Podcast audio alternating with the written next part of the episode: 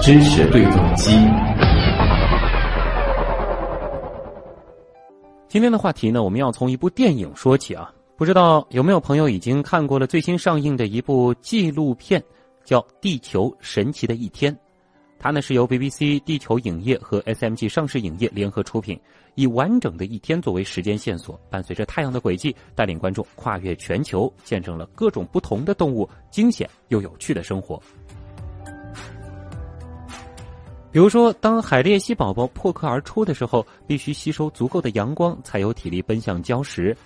等候他们的父母；而奔跑期间，他们很有可能被埋伏的数百条锦蛇捕猎。巴拿马小岛上懒得动弹的三指树懒，在听到雌性发出的所谓情歌时呢，就会立刻的翻山越岭赶向对方，结果呢，却发现对方怀里已经有孩子了。南极洲的企鹅走起路来是摇摇晃晃，看起来非常的可爱，但其实这只是因为它们肚子里装满了带给企鹅宝宝们的鱼，很有趣吧？除此之外呢，像是白头叶猴、独角鲸、蜂鸟、长颈鹿等等等等，这些动物们都会在这一天的时间里向我们展示它们怎样的生活呢？今天呢，我们就。就着这部电影啊，来聊聊影片当中出现的那些有趣的动物们。哎，我们连线的是中国科学院动物研究所的博士张静硕张老师。张老师你好，主持人好，哎，主持人好，各位听众朋友大家晚上好。嗯，哎，这部电影呢，虽然说上映不久啊，我相信可能有些朋友还没来得及看，但是呢，没有关系，因为我们今天主要就是聊这其中的一些动物。而且呢，我身边有一些朋友看了之后呢，也会在朋友圈当中主动的向大家来推荐啊，说明呃拍的还是挺不错的。因为之前其实有一部电影呢，《疯狂动物城》啊，也是激起了很多朋友对于动物的兴趣。而很巧，在《地球神奇的一天》当中，其实呃也提到了《疯狂动物城》当中让大家 印象非常深刻的动物，那就是树懒啊。我们先来听一下。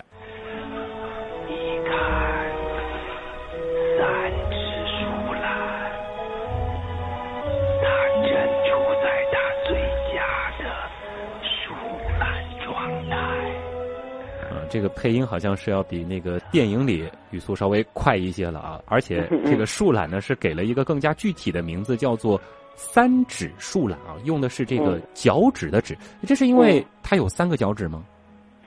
这个三指树懒其实它是对应着另外一类叫二指树懒。呃，无论是三指树懒和二指树懒的话，它们其实都是三个脚趾。嗯，所以就是三个明显的。大家如果看的那个影片也好啊，或者大家去动物园的话，会发现，其实他们无论是三指树懒还是二指树懒，它的脚趾都是三个，但是实际上它的手指是不一样的。手指的话呢，是三指树懒的话呢是三个手指，二指树懒呢是两个手指。所以，但是那个中文里边的话，我们是用的脚趾的趾啊啊，但实际上呢，它脚趾都是一样的，都是三个脚趾，但是手指是不一样。嗯，就其实我们应该。这个把它换成那个手指的指，或者可能对于动物 来说，我们觉得这个反正手对于它来说，可能脚的功能也起了很大的这个 部分啊。所以，因为那个像如果大家仔细看《疯狂动物城》那个电影的话，因为它毕竟是动画片啊，所以的话，像迪士尼的惯例的话呢，它其实都会把它的动物的形象画成四个手指。所以大家如果看当时那个闪电在敲键盘的时候，可以注意一下，它其实呢是四个手指。嗯，所以从那个角度来讲，就从我们动物专业的角度来讲，那那个脚趾、那个手指的话，它既不符合，呃，我们知道的三指树懒，也不符合二指树懒，实际它是个四指树懒。那其实呢，那是一个那个动画上面的一个处理。啊，在地球上其实是没有动物城里的那个树懒的物种的。对对对对，实际上《疯狂动物城》里的动画片，它画的是四个手指啊。哎，那这个树懒它为什么会分这个三指和两指呢？这是和它们的生存环境有关吗？这个就是完全进化上的一个无序的一个方向，因为实际上自然界当中很多的物种，它的演化，它的一些基因的突变，可能对它来讲既没有一些害好处。也没有一些坏处，嗯所以的话呢，它无论是突变成三个手指还是两个手指的话，对它来讲可能都是呃没有什么好或坏之分。嗯，那这样的话呢，自然界当中呢，它这个基因就保留下来了。所以在自然界当中呢，它就分化成两大类，因为实际上树懒呢，它是一大类啊。呃，这一类的话呢，目前来讲，就是地球上还存在的有六个物种，其中有四种是三指树懒，有两种是二指树懒。所以的话呢，它就是一个进化上的一种突变，最后保存下来了啊，也也就形成了一种一类三指，一类二指，就可以这样理解吗？就是说分成了这个三指和二指这两派之后，但是对于他们的这个生存也没啥坏处，也没啥好处，反正就这样留下来了。对对对对，所以自然界当中，它就演化出来了这这两大类啊。反正对于他们来说，够用就行了啊。呃，在这个电影当中呢，有这样一个情节啊，就是本来呢，这个三指树懒是懒洋洋的躺在这个树枝上啊，但是呢，他听到远处传来了某个声音啊，然后就兴奋起来了，这个一下就窜到这个水里。当然，这个一下可能对于他来说，这个速度也没那么快啊。然后呢，他就奋力的游泳，想要游到对岸。哎，这个时候呢，动作倒真的是挺迅速的。所以，树懒这种动物。我们是误会它了吗？真的没有像这个《疯狂动物城》里那样的缓慢是吗？嗯，实际上树懒的话是一种非常善善于游泳的动物。嗯，呃，它本身的话呢，因为像这个南美亚马孙这个地区啊，这个特别是亚马孙河流域，那么树懒呢，它虽然是在树上，但是的话，它也要经过呃一定的这个迁移，它也不是说一直都在一棵树上待着哈，它也需要活动。但是在这个过程当中的话呢，因为很多地方啊，特别是到了这个洪水泛滥的时候，啊，雨季的时候，那么很多地方其实都是被水淹没的。所以树懒呢，它在经过了这个呃成百上千万年的这个演化的过程当中呢，它就进化出了善于游泳的本领。所以的话呢，它从一个地方。一棵树，或者从另外一棵树迁移的过程当中呢，它下面有水的话，它就全部游过去，所以它游泳的本领是很强的啊。一般掉到水里以后，它其实呢就是经典的狗刨，就就像小狗一样，就就就就四肢它就这样刨着。但是的话呢，它游泳的速度，呃，一般来讲确实是比它。挂在树上那个移动的速度要快一些啊，因为的话呢，呃，因为在水里还是比较危险的，嗯，呃，特别是有一些其他的动物，无论是像鳄鱼啊、凯门鳄呀，还有像一些其他的，甚至像美洲虎啊、美也叫美洲豹啊，它它它都有可能到水里去捕杀它们。嗯，所以的话呢，在这种情况下，它一般它到水里的话，它都尽可能赶紧游游游到对岸，然后呢再爬到另外树上。就是这样，就对他其实的话，嗯，我们对我们我们我们大部分人理解的很多动物很懒，这是我们看到它一般的状态。但是实际上的话呢，无论是它在树上的一些呃活动也好啊，或者在水下的这些活动，其实都比我们想象的要是要快一些，或者是不是我们想的那么。慢的慢的不可思议的这种感觉啊！这个水里可能对于他来说，这个敌人危险比较多，所以到水里之后，他也就相对游得更快一些了。那在这个陆地上，他那种懒洋洋的状态，这是出于什么呢？是他有足够的自信能够保护自己吗？这个就是一种策略了，因为我们知道，呃，自然界当中啊，它演化是有很多很多的策略。它会向不同的极端发展。我要么进化出非常迅速，对吧？逃跑能力很强，四肢很发达，然后的话呢，它通过蹦啊、跳啊、逃跑、运动等等来来来逃避地害。那另外一个极端就像树懒，对吧？还有一些其实呃动物，它都是靠着什么呢？靠着自己的隐蔽色呀、保护色呀。靠了一些其他的这些特点，然后呢，它把自己保存下来。这样的话呢，它不动反而更安全。嗯，因为一动的话被发现，不动的话反而更安全。所以有时候你要。到那个亚马逊啊这些地方，因为我也刚刚从那个亚马逊回来哈，我看了很多的树懒。其实你呢，如果不仔细看的话，你以为树上就是一个大这个呃这个这个白蚁的蚁巢啊，因为因为因为在南美的那个亚马逊河流域啊，它的蚂蚁还有白蚁，它不是在它不是很多在地面上，因为因为地上经常会被水淹。嗯。经常有洪水，所以它们都挂在树上。嗯所以你离老远的话，有时候首先呢，这些树懒它在树上面挂着，实际上有周围的，包括它的皮毛啊，跟那个树的颜、树干的颜色很相似嗯，树枝的颜色很相似。另外一个呢，它有树叶的遮蔽。啊，甚至很多树懒的话，它身上还要会长很多苔藓啊，啊，长很多地衣这些东西，然后呢，它会呃把这个自己身体啊呃就是颜色隐蔽的非常的好，这个自带迷你，离老远你根本嗯就发现不了它。啊，即使有一些棕颜色的这个树懒的话，它同样它挂在那儿的话，像一个蚁巢一样，你也不容易发现它。嗯所以它通过这种方式能够很好的去保护自己。哎，在那个亚马孙雨林那边，树懒其实还挺多的，是这样吗？呃，还是比较常见的。嗯像我们在呃亚马孙河上游的这个，我们大概做了呃十天的考察，嗯几乎每天都会看到树了。啊，哎，这里边呢也要提到电影当中的一个情节啊，就是那个召唤树懒的声音。因为影片当中呢是这样介绍的，就是说是雌性树懒它唱的一种情歌。然后呢，这个剧情挺反转的，就是等这个雄树懒啊它游过去之后，发现啊对方怀里是已经有孩子了。这个是电影里一个比较戏剧化的安排呢，还是说树懒它真的就会有这种类似的行为呢？啊、这种情况是很正常的，嗯因为有时候的话，呃，这个呃母兽啊，就是这个母树懒，它们完全带着幼崽的时候，但是的话，雄雄树懒一样可以会发现它，想跟它交配或什么的。嗯。所以的话，这个当然了，因为它毕竟是通过剪辑啊，通过编排的一个电影的故事，嗯。所以它更强调的是故事性，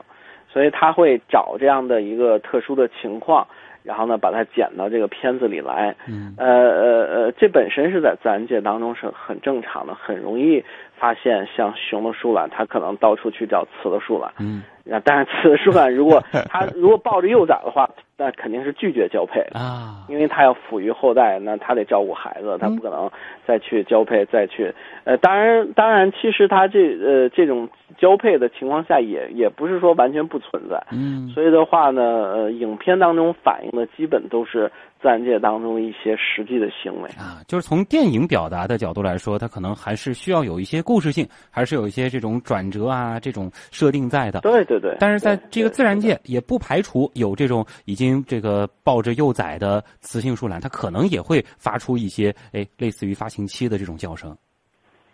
嗯，它不一定是发情的叫声，嗯它有可能就是正常的有一些呃叫声啊，或者说有一些跟其他个体之间的交流啊等等，然后引起雄性的注意。哦，而且雄而且雄性的话呢，它本身因为它也有一定的地域性，嗯。那这个地域的话呢，可能有一些其他同类的存在，尤其是其实我们在野外发现，它那个树懒的密度还是挺高的。嗯。就我们几乎你比如说沿一条河嗯，再去考察的过程当中，其实你可能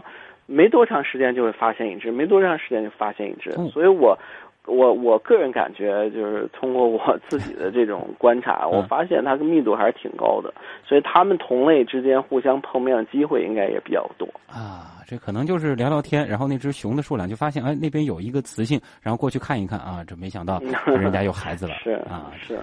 哎，除了树懒啊，这个是电影当中很多朋友印象比较深的之外呢，还有就是哎比较有意思的一对啊，蜂鸟和蜜蜂。盘尾蜂鸟并不是花丛里唯一采蜜的生物，蜜蜂也是以花蜜为生，它们可不喜欢跟人家分享。蜜蜂如果蛰到蜂鸟的心脏，蜂鸟可能会丧命。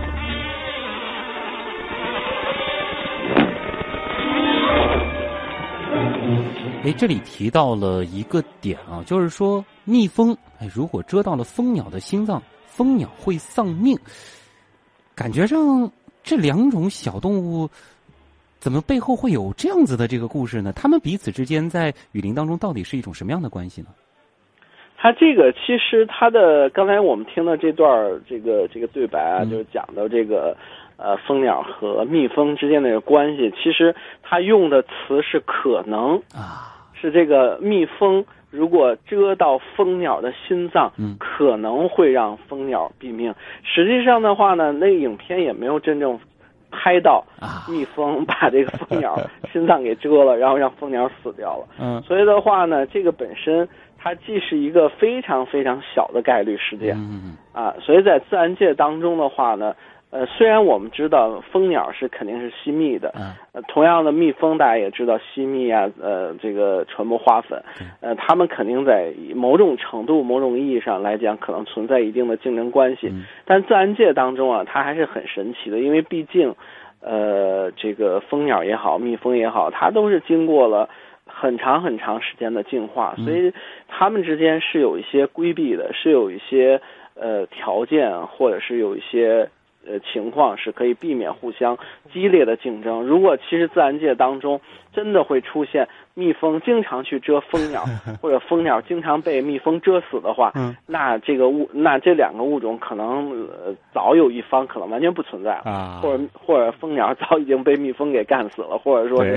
蜜蜂已经这个这个这个呃甚至可能也不存在了。那嗯蜂鸟有也许它会它会它会呃演化出一个其他什么东西。啊，所以，所以的话呢，其实自然界当中本身像蜜蜂和蜂鸟之间，它们的这种激烈竞争本身并不是一个非常典型的一嗯个现象，所以我们经常其实很容易看到蜜蜂，也很容易看到蜂鸟，嗯但是基本上它们还是比较相安无事的，啊互互不干涉。而且的话呢，蜂鸟呢，因为它的那个喙啊，就是它的嘴的长度啊、弯曲的程度啊，呃，各不相同，所以呢，他们也是呃比较专一的去采集不同的花。啊，因为有一些花筒很长，所以那个喙就很长。嗯，那有一些花筒可能是弯的，那它的嘴也是弯的。所以的话呢，呃呃，蜜蜂来讲，同样，你比如说那个花筒过长，因为我们看到很多蜂鸟，它的嘴其实很长对，所以对于蜜蜂来讲，它并不是倾向于是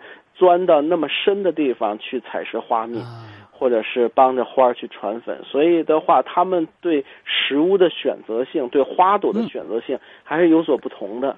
而且花呢，它也有一些是有一些是比较鲜艳的，或者有些颜色比较简单的。这对鸟类和蜜蜂来讲，它们所选择的这个对象，它对这个光的反射、折射等等，都是有一定要求的。所以这样的话，大家就可能避免了竞争。嗯不会说是一朵花儿，蜜蜂也去采，然后蜂鸟也去采，然后他们都互相的激烈竞争。这个在演化的过程当中，它有可能是存在的，但是这种存在的话，可能早已经被淘汰掉了。所以的，今天我们所看到的蜜蜂和今天所看到的蜂鸟，它们事实上是已经回避了这种激烈的竞争就。并不是说在自然当自然界当中是他们这个盯着一朵花，然后就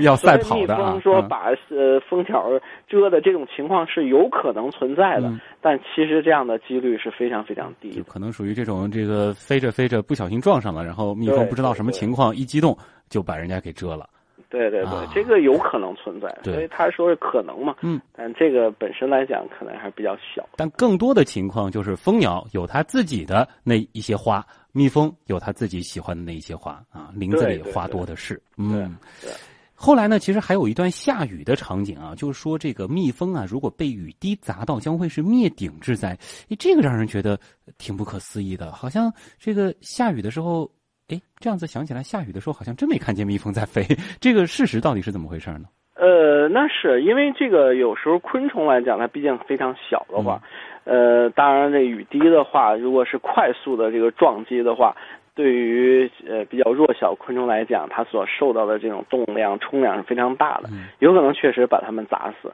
所以一般来讲的话，自然界当中，你看这种呃蜜蜂啊，还有包括蜜蜂的这些近亲，呃会飞的一些膜翅类的昆虫等等，它们肯定是在这种呃刮风下雨天儿比较天气恶劣的时候，还是尽可能的是躲起来啊，或者是。呃，在一些呃地方就是停停歇啊，不是不是那种快速的去飞啊，其所以这样的话，它确实这种撞击的话，对它可能是会产生一定伤害的。嗯，好像是在这个，尤其是夏天这个即将下雨之前，是会看到有一些虫子，他们会相对比较的激动一些啊。其实是有可能他们知道要下雨了，所以赶紧找地方躲起来了。对对对，其实我们包括我们看到蜻蜓啊嗯什么的，它这种低飞啊等等很多动物，对之前因为环境，因为要下雨之前，这个包括气压呀、气流啊、呃温度啊，还有湿度啊等等，它会有呃明显的一些变化。当然，这些变化可能对人来讲，对一般的动物来讲可能感知不到，但对一些微小的生物来讲，它的这种灵敏性要很强。嗯所以在这种情况下，他们会做出一些应对，及时的躲避这些呃，比如这这种这种突然的暴雨啊等等嗯，对他们的这种伤害。是。一下子啊，说了一个哺乳动物，说了一种昆虫，也说了一种鸟类。哎，影片当中呢，其实还提到了一种很多朋友可能也是第一次听说的动物啊，叫海鬣蜥。哎，先能和大家说一说这个海鬣蜥是一种什么样的动物吗？海鬣蜥的话，大家可能就是听着比较这个这个这个词比较这个陌生哈，但是的话，我相信每一位听众朋友可能都知道物种起源，就是这个查尔斯·达尔文。当年他曾经这个去乘坐这个小猎犬号啊，去了这个今天的厄瓜多尔这个国家的西部，有一个非常著名的群岛群岛啊，叫做这个加拉帕戈斯群岛。在这个加拉帕戈斯群岛，就是达尔文因为到了这些岛上以后，发现包括海鬣蜥啊、陆鬣蜥啊，包括加拉帕戈斯的象龟，还有很多的这个地雀。当然今今天我们也为了纪念达尔文，管它叫达尔文雀。嗯这很多的鸟类，它们无论是鸟也好，鬣蜥也好，还有这个这个这个岛上的其他的生物，象龟等等，他发现了各个岛，因为它是群岛嘛，它有很多的小岛，这些小岛上面很多物种也好，很多个体也好，它之间有很明显的差别，有很大的变异，所以这个引起了达尔文的注意。他也是通过对加拉帕戈斯群岛这些生物的研究，后来呃呃这个最终啊最终。这是写出了《物种起源》这样的一本书，提出了进化论。所以海鬣蜥实际上是给达尔文启发，最后他改变了人类整个思想的这样的一个生物。所以海鬣蜥呢，其实它的这个分量啊，它在整个生物学研究史上呢是非常非常有名的。那么呃，海鬣蜥呢，其实说白了，我们从字面上来讲，其实它非常像我们今天所看到一些鬣蜥，因为所谓鬣呢，是因为它的从它的头部到它的呃一直延伸它的颈部、后背到它的尾巴，都会有一些鸡刺，嗯就有些小尖儿啊，小嗯那个刺。所以的话呢，另外的话呢，它这个身体的这种有些部位呢，也有很明显的这种这这种凸起啊，鸡突。所以的话呢，我们称之为裂嘛，就像鬃毛一样。对。那么它也是一类这个善于游泳的蜥蜴，因为这个在蜥蜴当中能够非常善于游泳的，毕竟种类不是很多，而且它是适应在海里边去生活，所以海鬣蜥它很特殊。呃，它进到河呃海里的话呢，它可以吃那个海藻啊、海草，然后的话呢，它在陆地上也可以生存啊。所以的话，这类生物的话呢，一直如果大家经常看 BBC 的这个纪录片的话，海鬣蜥也多次出现在这个影这个纪录片当中。就在纪录片当中算是一个明星物种了对对对，啊。说这个海鬣蜥宝宝在这个破壳而出的这段时间，很有可能被锦蛇吃掉，这个是很常见的一种现象吗？呃，它这个如果大家看另外一部影片啊，也是应该是今年年初还是去年年底吧，大概是，呃呃，有一个叫《Planet Earth》，就是地球脉动。地球脉动的话有第二季，第二季当中的话呢，就就是专门有一段非常经典的桥段，就是海鬣蜥，就是这个这个这个蜥蜴啊，被这个呃游蛇啊大量的去追捕。嗯，实际上的话呢，就是在这些岛屿当中啊，它因为有些特殊的物种得到保存，啊，包括像海鬣蜥，包括像游蛇啊这些蛇类啊等等，它们生活在这个海岛。所以的话呢，呃，有一些蛇，你像蛇的话，它其实在海岛上，它能够捕食的猎物是非常有限的。所以当海鬣蜥孵化出来以后，或者有一些幼年的这种呃蜥蜴，呃，在这个岛上出现的话，那么肯定是这个蛇是群起而攻之，他们一定是惦记赶紧吃它，因为你你吃你吃不到的话，它就没这顿饭了，它可能下顿就得饿死。所以的话，它可能会引起整个全岛很多的这个蛇去捕杀它们，所以有很很经典的桥段，很经典的那个行为展示出来。所以大家如果感兴趣的话，可以再进一步的去看一下啊 BBC 其他纪录片。所以它这个影片也是把这段也剪到这里面，然后来讲这个动物的神奇哈。啊，这个就是大自然了啊。呃，另外呢，还有一个明星物种啊，就是长颈鹿。在电影当中呢，其实是展现了这个长颈鹿打架的桥段啊。这个张老师能和大家描述一下吗？这个长颈鹿它是怎么打架？呃，这没问题。对，因为长颈鹿的话，其实我们平时可能一般老百姓啊，在动物园看长颈鹿呢，都是比较温文尔雅，嗯、是吧？高高的个儿，然后呢，显得很这个很很很很有气质、很优雅，对，啊、高高的对优雅的感觉。呃，其实呢，非洲我也是去过很多次，嗯、去过十几次。我们也是，呃，长颈鹿是最受欢迎的一类动物啊。呃，但是的话呢，长颈鹿它确实，它脖子长就是它的一个很大的优势。嗯、这样的话呢，在物种进化的过程当中呢，它也会充分的来利用它的大长脖子，嗯，哎，来互相的进行争斗。所以呢，雄性它争夺配偶靠什么呢？呃，就靠它的这个互相撞击它的头或者是它的脖子，嗯，呃，甚至的话呢，这些长颈鹿在它们小的时候，雄性的长颈鹿小的时候，它就开始在不断的学习，不断的这个这个通过玩的过程当中，啊、就开始试探对方的实力。所以有时候你会发现很很很小的那个长颈鹿，它雄的之间就开始经常去。用脖子互相撞击，啊，用头互相撞击，然后就开始打。等到他们成年以后，他们会把这个本领啊发挥到极致。哎啊，有时候我们在这个长颈鹿跟前啊，离得很近的时候，啊、听到它那个互相打架，就是头撞头的声音，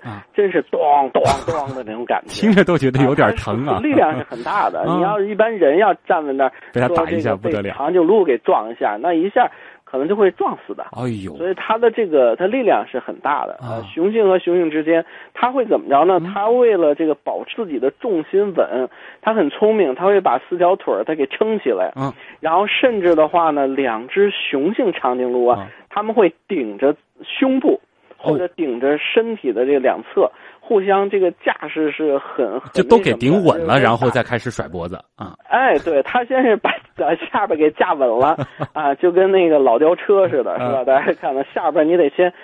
四条腿架住了，然后呢，他那个脖子就开始慢慢，先是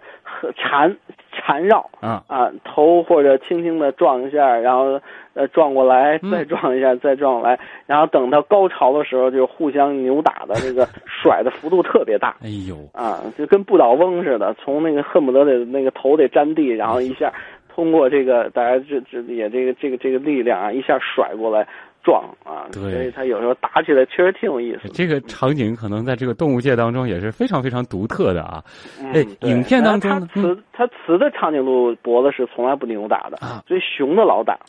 所以所以有时候大家如果有机会去非洲啊，嗯、去肯尼亚、东非什么的，大家可以去看这个长颈鹿的话呢，它这个雄的就是因为从小老互相撞头、啊、撞脖子。它那个长颈鹿不是有两个角吗？啊、就跟小 WiFi 似的，是吧？那个角上面还顶着毛，啊、就小时候它会有毛，但是雄之雄性之间就因为老撞来撞去的，它慢慢那个毛啊就给撞秃了，蹭没了。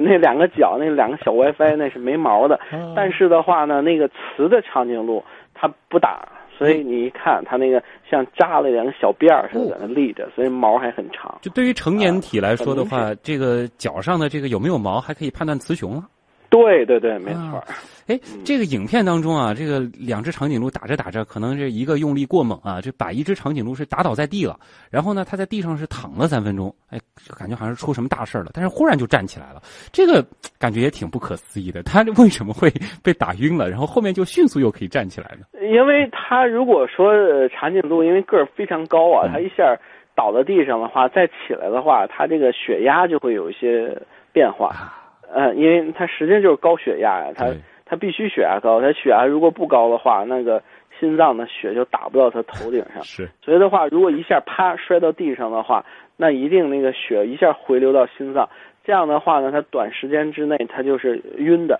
他短时间之内这血就上不来。嗯，所以在这种情况下呢，他他要起来的话，还得慢慢缓缓劲儿啊啊，然后再慢慢站起来。然后这个脑部反正供到血了。他就清醒了，然后就起来了。对，所以不像不像有的动物说趴下马上起来，长颈鹿它得缓一缓。哎，这里其实让人产生了一个比较有意思的思考。这个长颈鹿它打架是为了这个求偶，或者说是确立自己在族群当中的一个优势。嗯啊，那长颈鹿这样子的一种这个粗粗的脖子，它到底是性选择还是自然选择的结果呢？呃，性选择当然本身也是自然选择了。嗯呃，但是的话呢，呃，长颈鹿的话，这个进化来讲还是挺有意思的，因为这个在历史上啊，古这这个生物学研究史上，它也是一个呃很有名的一个一个问题，嗯就是说长颈鹿脖子为什么长？嗯因为曾经有一位生物学家叫拉马克，拉马克提出的叫用进废退学说，嗯就是我老用这脖子是吧？我想吃树叶儿。然后呢，话脖子越用越长，越用越长，然后把脖子抻得很长。但是达尔文认为呢，并不是用进废退，他就讲适者生存，优胜劣汰。嗯那么有脖子长的，有脖子短的，脖子长的能吃到树叶，脖子短的饿死了。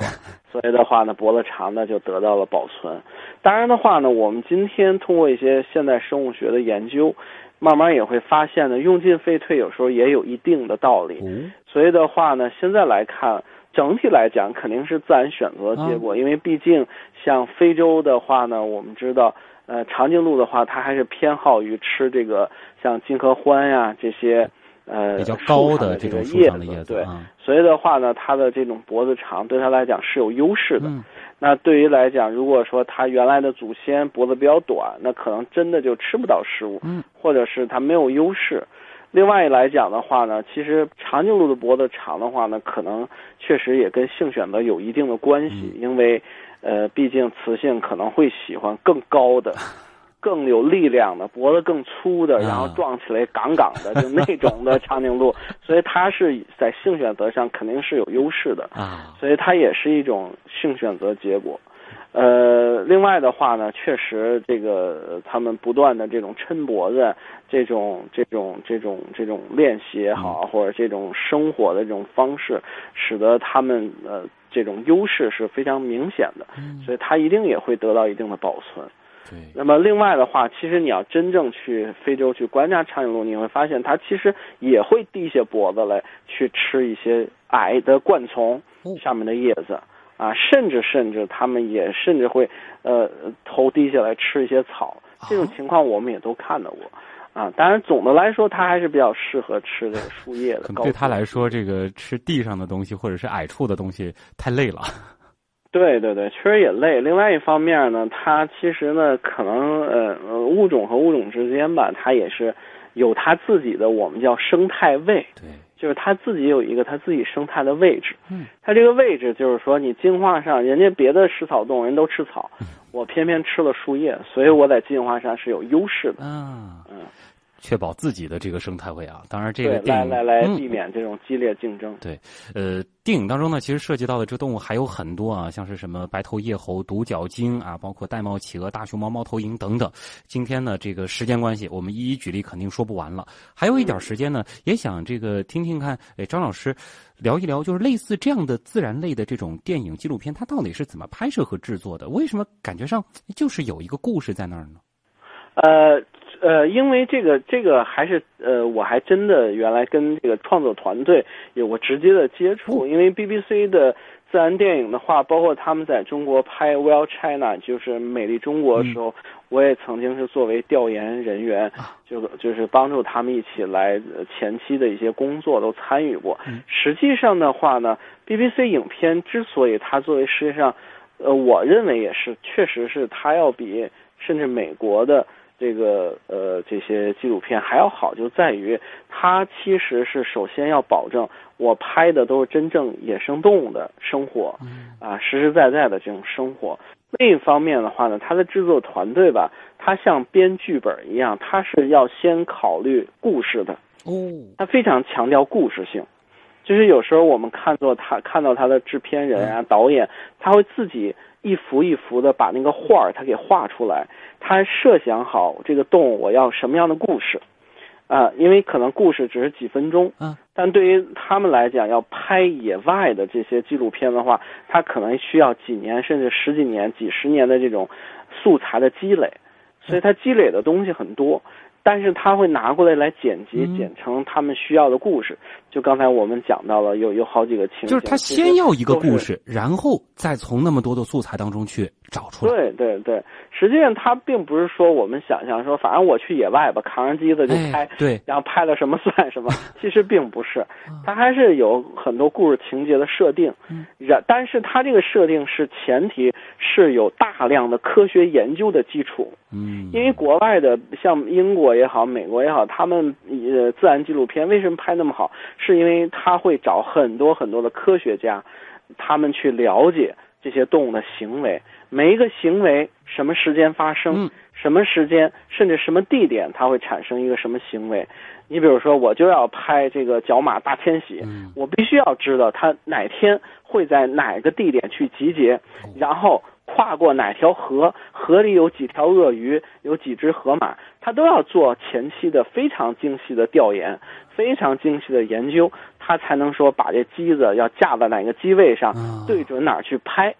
他才能做到这点，然后拍出来才是好的东西。所以的话呢，这个它牵扯到各个工种、各个部门的这种协调合作，所以才能够呈现一部好的纪录片哎呦。，这样看看的话，这样子的一部片子还真的是挺不容易的了，是不是说，是是，嗯，他如果说没有，而且像嗯他这个嗯片子的话，肯定是用了很多很多的素材，嗯他可能根本就不是说这一两年拍的，有可能是他 BBC 本身的个库里的东西，所以他可以从库里调很多的一些镜头，然后剪成一个特别好的片子。这个也是等于说一个积累的过程了，对对，是的，是的，嗯。所以它纪录片的投资是非常大的，对。时间很长，所以它收益就很少。相对来讲就不像投电影一般的电影啊，或者是电视剧什么的，所以你也可以看到，这咱们国内其实纪录片为什么不行啊？嗯，就是很多人不愿意去投更多的时间精力去做这个事情。有的时候可能啊这个还得靠情怀了。拍野生啊动物，对，尤其是拍野生动物，你不是说嗯那个每每个季节也好，或每年都能拍得到，你可能需要很长时间的去跟踪野生动物，去了解它们的生活习性，嗯，然后才能够拍到你想要理想的东西。是，而且我们拍出来的这个东西还不能是我们一厢情愿的去认为动物是在干什么，它必须是有严谨的科学在后面支撑的。啊对对对对，没错。好，那今天也时间关系啊，非常感谢来自中科中国科学院动物研究所的张静硕博士和我们带来的分享，谢谢你，张老师，再见。好，谢谢，嗯，好，再见。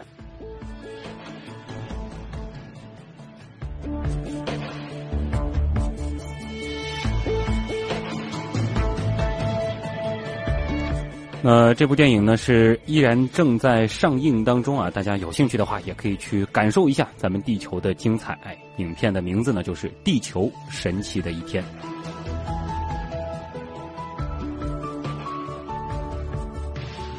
好了，各位朋友，以上就是今天新闻实验室所为大家准备的全部内容。本次节目监制音乐评旭东，编辑王威、叶星辰，我是旭东，咱们下周一晚上的同一时间继续锁定新闻实验室。